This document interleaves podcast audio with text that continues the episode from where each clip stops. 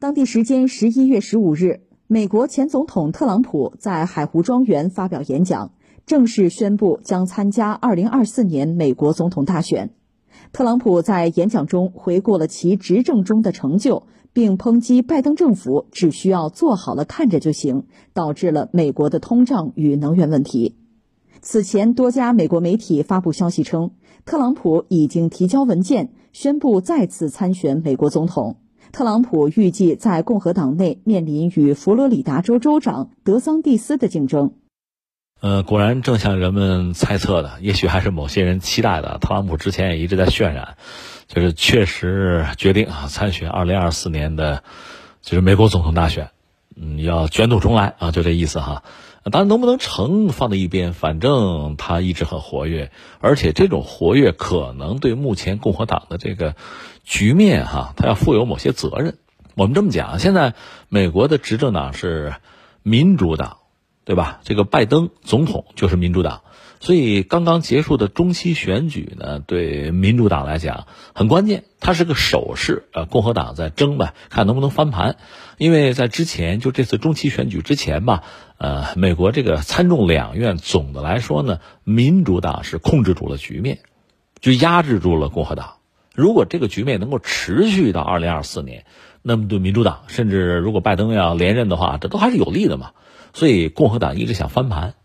那翻盘成功了吗？呃，应该说局部成功，当然没有像他们期待的那样大获全胜啊。但是呢，众议院显然已经翻盘了。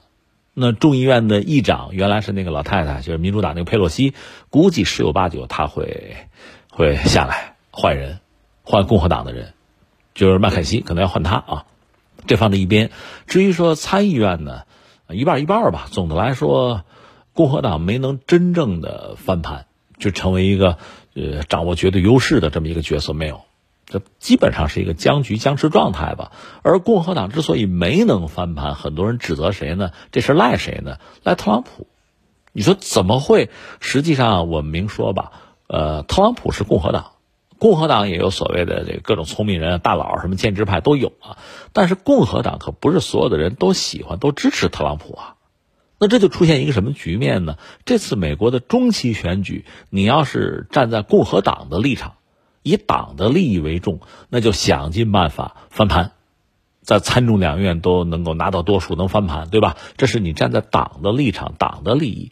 但你要站在特朗普这个利益，那可不一定，因为他考虑的是怎么样在二零二四年我能够就代表共和党去争美国总统，这个目的是不一致的。当然说有一些利益重叠，但总的来说，这可不完全是一码事儿。也许你尽心尽力哈，站在党的立场上，把中期选举呃共和党赢下来，但你把自己牺牲掉了，或者说自己在这段时间哈不得不去帮别人给他人做加一上，就你丧失了自己的某些利益，丧失了呃某些比如说啊曝光度啊，呃刷存在感不够啊，这样导致你在二零二四年可能要出问题。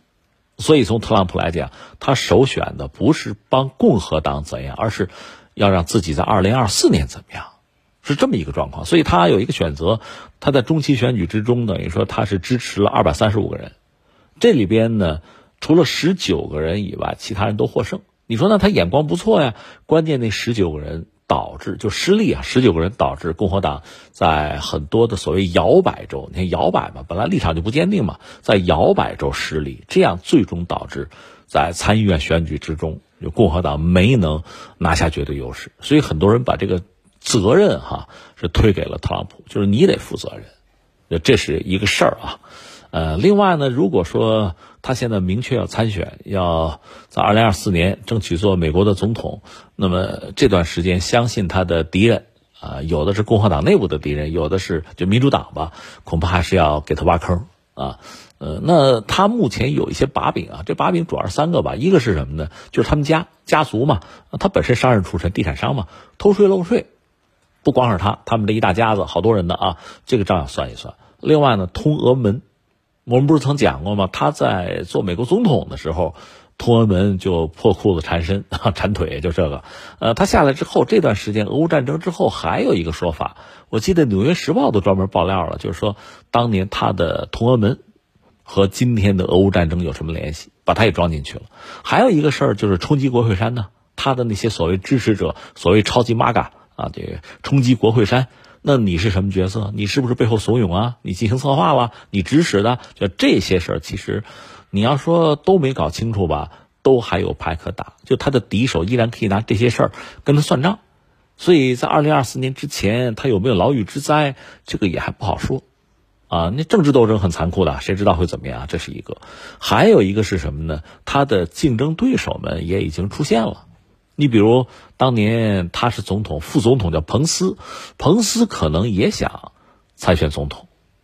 这是挑战者。当然，彭斯呢，给人的感觉就在他当副总统那阵给人感觉就是唯唯诺诺吧，为这个特朗普马首是瞻啊，就就就会这个拍马屁了，也没干别的。所以说，他的民意支持率也不是很高哈。但现在，真正挑战特朗普的人也许已经出现了，这就是那个呃德桑蒂斯。德桑蒂斯呢，七八年生人，他是美国的佛罗里达州的州长。这个人，这个人以前是和特朗普关系很近的，很铁，呃，是特朗普的追随者吧？是不是有师生之谊？可以这么讲。总之是一直是追随特朗普，他们一家子，呃，包括他夫人。呃，另外值得一说的是，他曾经公开讲，就是特朗普那个著作啊，他给自己的孩子啊，作为什么人生什么读物，那孩子很小啊。这个呃，当然我们也知道，特朗普写的书呢很简单，你像特朗普发推特什么的，他那个英文呢单词用的都是特别简单的。这有两种可能，一个是特朗普这人就文化水平低嘛，但是我们知道他是名校毕业。呃，当然，你花钱买个名校文凭也可能啊。那总的来说，也可能他确实文化程度不高，所以他写不出高深的、优雅的词儿啊。很简单，还有一个就是他的聪明，因为在美国毕竟存在大量的呃低收入、低学历这样的群体。如果让这些人要支持我，我就别故作高深了，我必须用最简单、最直白的语言让他们听懂我，进而支持我。这可能特朗普的一个策略吧。总而言之，他的书。呃，可能能作为初级的英文读物，就用词儿都很简单，所以也存在很多孩子们可以读他的书啊，存在这可能。那这个德桑蒂斯呢，就是这样一个人啊，我孩子已经读特朗普的著作了，就是这样的。就是你看这种追随啊，这种，呃，这种迎合啊，这个态度似乎是很鲜明的。但是现在形势发生改变了，呃，这位州长，他到现在没有明确表态是不是要参选二零二四年的这个美国总统。是不是要投入到这个选战之中？他还没有表态，但特朗普对他已经高度警惕了，已经很排斥了，甚至公开放话说什么呢？你要敢参加二零二四年美国大选，就你要敢搅我的局，那我就让你好看，就是你没有好下场。就说咱们你接触过吗？可能你有一些小把柄、小辫子攥在我手里，就有一些不适合在光天化日之下啊大家看到的东西，你要敢参选，我可就展示出来。特朗普已经把这话放出来了啊！当然，我们说这个德桑蒂斯本身他很年轻，呃，这个人呢最近确实引起整个西方世界高度的关注，因为他确实有可能成为这美国的这个新一任的总统吧。反正你看拜登呢。呃，能不能获得民主党的这个利剑，让他继续做这个候选人啊，代表民主党去参选，这个还还未可知。呃，特朗普现在明确的表达了就自己参选的决心。那接下来的两年呢，他会很活跃，但是呢，也可能是众矢之的啊，树大招风啊。而这个德桑蒂斯，似乎人们对他目前还比较看好，可能性比较大。而他呢，在一系列的这个公共活动之中，也展示了自己呃吸引人的一面。一方面，大家评论说什么呢？他的当众演讲呢，和特朗普比起来差点劲儿啊，就是说煽动性不强，不是特别吸引人。但是呢，把话说得很清楚，就自己的政治主张也没有问题。另外，他在这个执政期间做州长期间吧，也做了一些事情。他和特朗普基本上是一模一样，就是呃那个右翼是吧，反对移民什么的，就很多事情做得也很绝，下手也应该是很果断，嗯，不手软。这么个角色，另外他本人呢，他夫人好像罹患癌症，嗯，当然说这个现在还很很健康吧，就等于说呃，在给老公做一些助选的时候也谈，就是说自己罹患癌症期间，老公是多么的这个顾及家庭和孩子，就是把老公塑造的这个这个人设吧，塑造的还是很很重视家庭啊，这么一个角色。为什么特别讲这一点呢？因为呃，特朗普也好。就是美国的所谓右翼保守势力，他们特别是涉及到宗教吧，他们是很在乎家庭的。就是你要是一个传统的、负责任的男主人啊，这个角色很重要。当然，特朗普本人是花花公子嘛，这个和美国传统的右翼的保守势力、宗教人士其实是格格不入的，这是他一个先天的缺陷嘛。而德桑蒂斯不是这样，所以你看，呃，年龄啊，呃，经历啊，因为这个德桑蒂斯本人，他父母是蓝领，不像特朗普那样就是什么闲的金钥匙出身、家臣人质，不是，但是也受了好的教育啊，呃，然后就是从政，就做这个工作，也是一个美国传统意义上的政治人物吧。你学学法律什么，这样走上这个政治舞台。而特朗普不是被认为是个政治素人吗？是商人吗？就是个另类。所以这样看来，那个德桑蒂斯呢，似乎更得美国传统保守派右翼，就共和党更得这些大佬的欢心，就更符合传统的这个根红苗正的标准，是这样。所以他很可能成为特朗普一个新的挑战者。就说到底，将来比如共和党推谁，是推特朗普还是推这位德桑蒂斯，这还也未可知。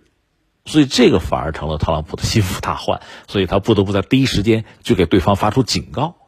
啊，反正他一参选，这个这就热闹了啊！在未来两年，拜登的日子也不一定好过。而美国的政坛呢，因为特朗普的这个明确的表达吧，可能会变得更加的戏剧性。